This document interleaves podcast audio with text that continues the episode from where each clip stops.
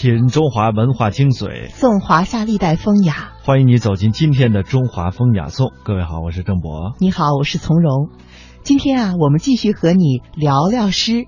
你可能会觉得“聊聊”这个词和诗放在一起啊，似乎分量有点轻了。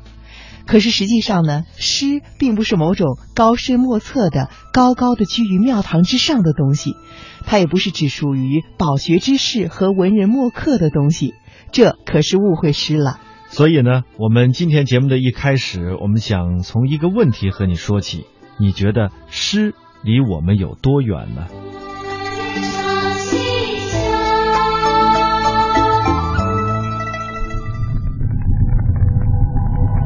他们厚重，因为见证了岁月沧海桑田的变迁，见证了历史金戈铁马的呼啸。他们珍贵。因为岁月无法复制，历史不会重演。大明宫、大雁塔、颐和园、故宫、庐山，每一处都值得我们一再停留，细细回味与感知。中华风雅颂，人文中华。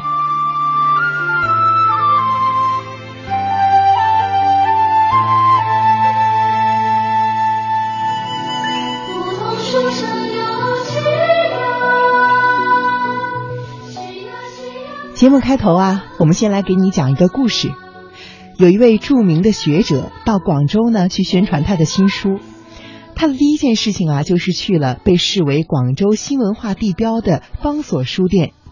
这一趟他的收获颇多，不仅抱回了不少的孤本书籍，还遇见了自己喜欢的意大利的瓷器和各个国家设计师设计的衣服。不过啊，他买这些东西呢，并不是为了保值。他说。人买东西其实就是把属于自己的东西领回家。我总觉得在茫茫的世界上啊，你见到一个茶杯、一件衣服或者一本书，它里面都住着一个老灵魂，等着你来领它回家。所以你会怦然心动，不舍得错过它。我还觉得，人一辈子在路上，如果属于你的没有错过，那就完成了今生所有的相逢。这位学者每到一个城市，一定要去寻找他今生的那些相逢。他称其为诗意的生活。从小读诗的他就认为，有诗存在，人不孤独。他这样说：古人心中常有一个坐标，而坐标这个东西对人很重要。我们今天有互联网，有超音速飞机，但心中的坐标真的没有古人那么大。我写这本书的意义，也就在于陪大家聊天儿。让大伙知道，在科学发达的今天，还有诗意相伴，那就是最好的生活。现代人很少能够闲对夕阳，凝视明月。我们没有心思看天空，看到的都是地上的人与人之间的计较，计较于地上的功利，所以我们的心会如此的沉重和忧伤。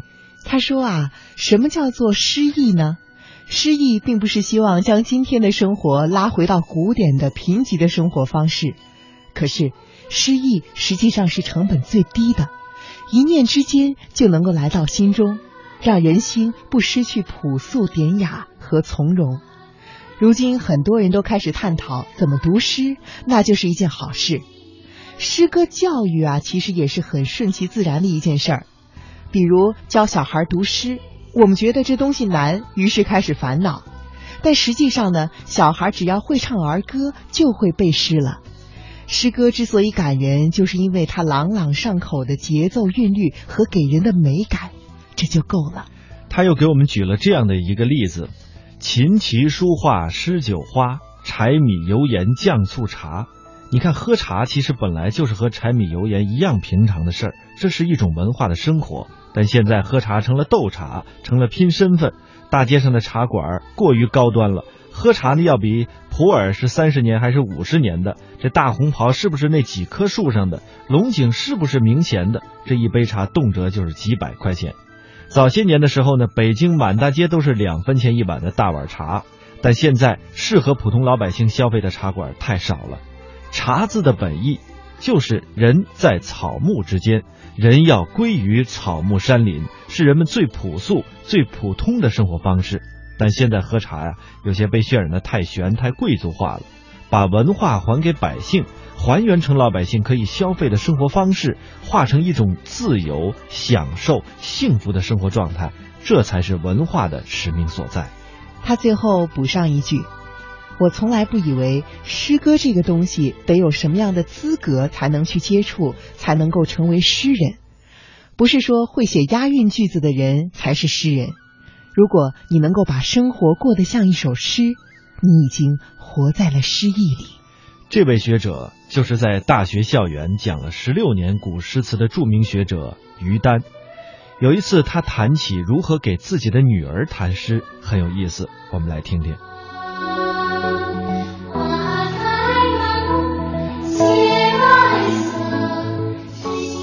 我女儿是从什么时间接触诗的？准确的说，是在她月子里，因为我不会唱摇篮曲，我只能背长诗哄她睡觉。所以我从一开始背的都是《春江花月夜》那么长的，因为太短的话，它不足以睡着。我想可能在我们家，嗯，就有这样一个传统吧。因为呢，我不会唱摇篮曲，然后我的长辈也不大会唱，所以呢，就大家念到诗的这个时间就很久。但是这个过程并不是说现在说的什么从胎教啊、什么熏陶啊，这其实不过是一个生活里的习惯。就觉得这是一个有节奏感的东西，然后这个东西呢，嗯，大人念着也很舒服，小孩呢听着他也容易睡着，所以久而久之，我觉得这是个潜移默化吧。嗯，那说到这儿，我想代表观众朋友提问哈，发现于丹老师说话总是出口成章，唐诗宋词信手拈来。我们想知道，在生命当中，您是用多少时间用来背诵这些诗词？嗯。我小的时候是一个很特殊的时代，我又是独生女，我度过了一个特别寂寞孤单的童年，所以我那个时候就只有去翻各式各样的书，因为父母下放了，也没有幼儿园可上，我姥姥把我关在我们家那个大院子里，就教我背好多好多的诗，所以呢，小的时候背诗其实是打发寂寞的一种方式。然后久而久之的就觉得诗这个东西挺有意思的。我小时候不排斥它，诗歌在我看来无非就是一种童谣。小的时候不是特别懂得诗的意义，也不用说觉得这个东西藏之名山传之后世有伟大的价值，所以你向伟大的诗人致敬，你一定要读诗。我们家也没有人这么告诉我，就是觉得这东西好，就坐在这儿闲聊着天儿。我姥姥东北人哈，然后他就经常。看着外头就说，哎，你看那个外头那个天儿多好啊！今儿那个出太阳了。说那个胡同口有好些唠嗑的，有好些卖单儿的。那个姥姥教你念首诗吧，这都是东北话哈。对对。我就觉得那个别人在什么卖单儿唠嗑的时候，我姥姥可能就随手就告诉我一首诗。嗯嗯，我也就是把它当儿歌的。所以，其实我也想说，现在的好多家长都说，我们孩子不爱背诗，那么了不起的诗，你说他为什么不爱背呢？我觉得可能就是这了不起吓着他了。有的时候，你就把它当儿歌，你相信吗？所有小孩都是背儿歌的，只要唱儿歌就会爱诗歌。我其实就是这样念起来的，我并没有把他们心中看作是一个丰碑。我长大以后要考中文系，我必须得了解文化遗产，所以我去爱诗。其实就是打发闲工夫，一个寂寞的孩子像唱儿歌那样学了这些诗。是因为有一个寂寞的童年，让您亲近了诗歌。那您的女儿呢？您是在有意识的让她走进诗歌的世界吗？很多人都在说怎么教孩子学习中国文化。我老觉得，与其让他从小去背很难懂的《论语》，因为他不押韵。不如呢，让他更多的去亲近诗歌，起码这是我个人的看法。我呢就一直愿意教孩子背诗，他喜欢，那我们就这样聊着天的就背，不要从一开始去追究标准答案。标准答案有的时候是个很害人的东西。我有时候想，作为老师，我理解标准答案的重要性，但作为妈妈，我希望我的孩子晚一点进入标准答案这个框格。我希望他自由想象更多一点。您的意思是，即便他背错了，按照他的理解把唐诗宋词给改了，嗯，你也不太在意。你知道他背出过什么吗？他要背长诗，然后呢，我说蜀道难长哈，他说这个噫吁兮，蜀道之难，难于上青天。我女儿说：“哎呦喂，蜀道往南，直接上青天。”其 实我也没有训过他胡说八道，我们俩就笑呗，就抱在一块儿嘎嘎的笑，就从床上滚到地下。他有时候故意逗我，他知道他现在理解力比小时候强了，嗯他知道大概是那个意思，所以呢，他被这个“但见悲鸟号古木，雄飞雌从绕林间”，然后他还真理解了，他说“公的母的飞在大树边”。那他肯定没错，你他就是这意思，所以呢，他爱说什么你就让他说，然后他能嘎嘎的笑着，然后拽着你手转圈儿，从床上滚到地毯上，啊，那么乐着，然后就拍着大腿蹦着说：“妈，你接着教我，接着教我。”他既然让你接着教，你干嘛不让他们背啊？这个过程他不是很快乐吗？他不是一直在追着我背诗吗？让孩子快乐那就背吧诗歌的世界啊。所以呢，我就觉得他呢受鼓励，嗯然后他很解构，嗯他用这样的思维跟我玩儿，我就觉得我要向他学习逻辑。每天一小时，请随我们走进大观园，感受红楼儿女的情怀。每天一小时，随我们坐进白鹿书院，听朱子的治家格言。每天一小时，可邀李白品美酒，白居易赏梅花。今天这一小时，你来了吗？这里是中央人民广播电台香港之声《中华风雅颂》。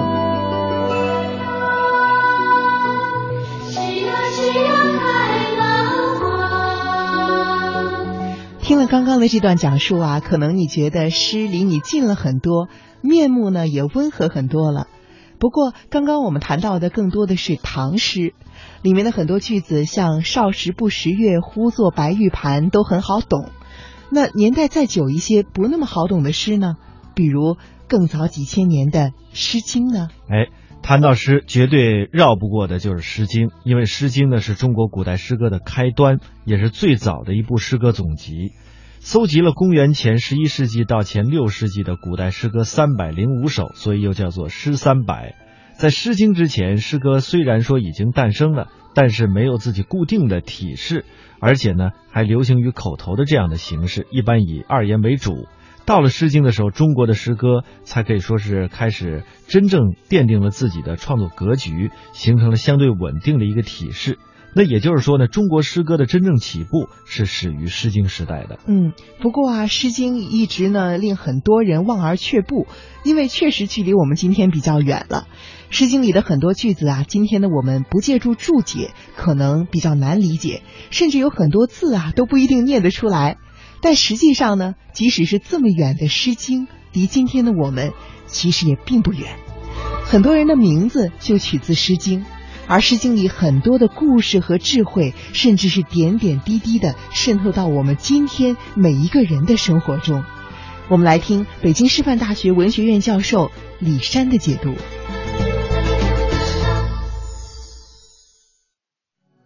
李老师，在您的眼中，《诗经》是一本什么样的书啊？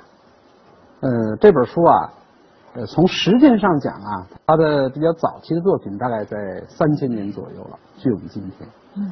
可是呢，我们在我们的现实生活中，实际上它离我们是很近的。啊，最简单是起名字啊，因为最近这个悠悠鹿鸣，食野之苹，我有嘉宾，鼓瑟吹笙。嗯啊，悠悠鹿鸣最近挺火，这个是 屠呦呦、呃 这个句子，屠呦呦科学家的名字就来。它实际上就取自《诗经》。这首诗是干嘛的呢？这首诗实际上是招待宾的。宾是谁？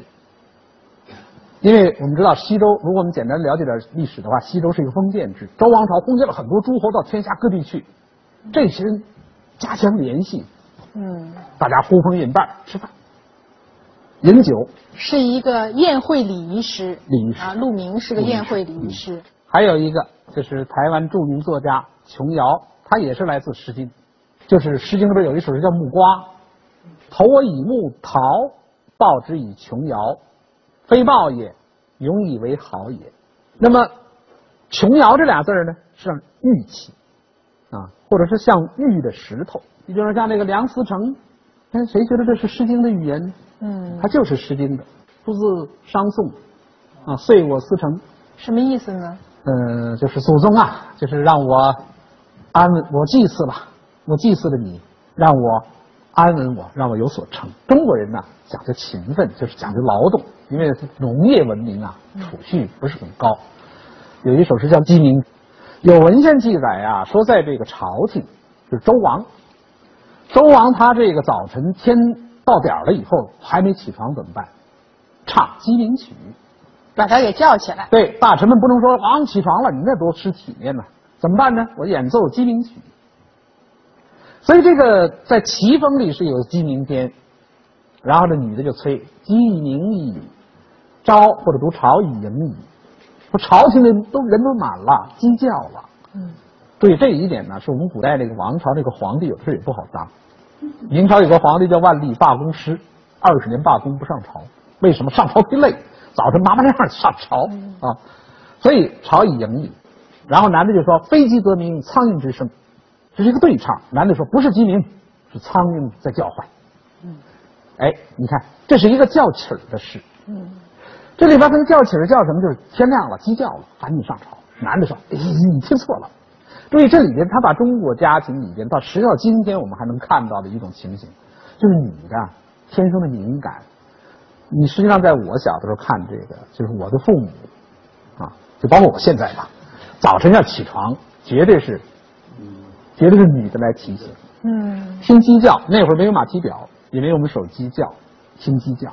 所以这首诗实际上它是用一种诙谐的方式，讽略微讽刺了一点男人的懒惰。人家朝廷早朝都要结束了，你这样懒，人家该说我不好。这个到今天，我们很多女士不是讲，男的出去了以后，那个衣服整不整齐，说的不是你，说的是这个妻子贤惠不贤惠？对，因为男的不起床，嗯，肯定是女的不管他，应该这么讲啊。所以你你晚了，你晚了骂我啊，就像我们衣服穿的邋遢，骂老婆。嗯，四字句，它经常出现的场合，往往是比较隆重、比较郑重的。你要用三字句。别扭不别扭？用七字句、五字句都别扭。嗯，有些很隆重的场合、庄严的场合，经常是四字。它有个格言化，嗯，铿锵有力。嗯，你要用一个书卷自如的七言来说，这 太太文学了。嗯，所以古人说话哪有哪有四字四字一顿，谁受得了呢？这个过去老话把把这种话叫喷匾。啊，说这个人好说四字句，就像老写匾，那这个喷匾，匾不是四字句吗？喷匾，喷匾啊，这是讽刺人家。讽刺人，《诗经》是我们这个民族的精神家底儿，有很多孔夫子他们这些思想从哪儿来？包括很多重要的，比如说内圣外王，就是从《诗经》来，从周文王的家庭。嗯，有一首诗就专门赞唱啊，就只赞颂周文王。为什么他们家得天命啊？代有贤妻，代生贤子，在几代贤贤德的母亲的教育下，男人们都成才了，这就是天命。所以这种东西后来在大学里边变成了修身齐家治国平天下内圣外王。你以为这个思想是儒家自己汉第八从创造的？这是从《诗经》里继承下来的，只是他加了阐发而已。从这个，我们仅举这个例子。所以能证明我们说的《诗经》是我们的精神家底子。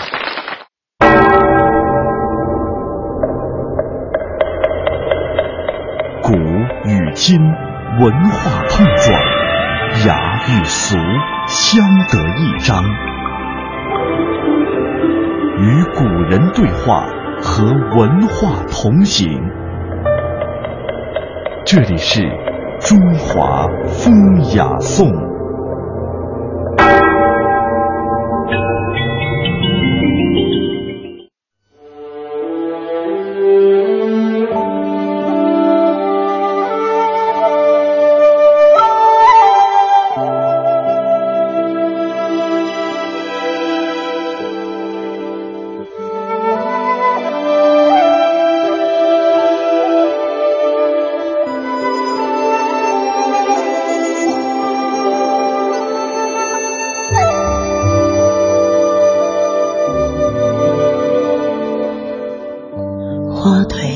红尽星消，燕子来时绿水人家绕，纸上流年吹又少。天涯何处不芳草？墙里秋千墙外道，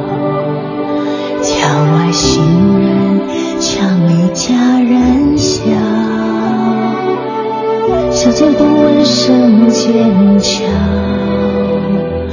多情却被无情恼。落花人间里，唯有燕双飞。当时中华风雅颂，刚刚我们谈到了《诗经》，其实，在《诗经》当中，这些诗呢，大部分都是四言诗，就是说由四个字、四个字这样成为一句。那如果我们回顾一下诗在这几千年走过来的路，你会发现一个特别有意思的问题：诗啊，先是走得越来越长，后来呢，又走得长短不一了。没错，这越来越长啊，就是在说汉代的乐府诗，“唧唧复唧唧，木兰当户织”，五个字的还有我们熟悉的“孔雀东南飞，五里一徘徊”。后来又有了七言诗，“春江潮水连海平，海上明月共潮生”。后来呀，又有了长短不一的，“林花谢了春红太匆匆，无奈朝来寒雨晚来风。”问君能有几多愁？恰似一江春水向东流。这就是词了。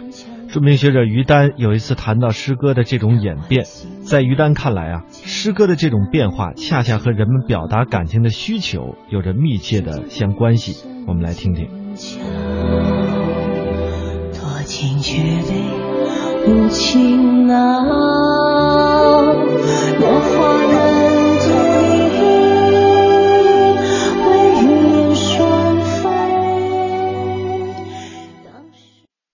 我觉得诗歌最大的不同，第一，它的语言本身有节奏感，它形成了我们语音之美；第二，诗词里面更多的是情绪，而不是情节；小说中更多的是情节，而不是情绪。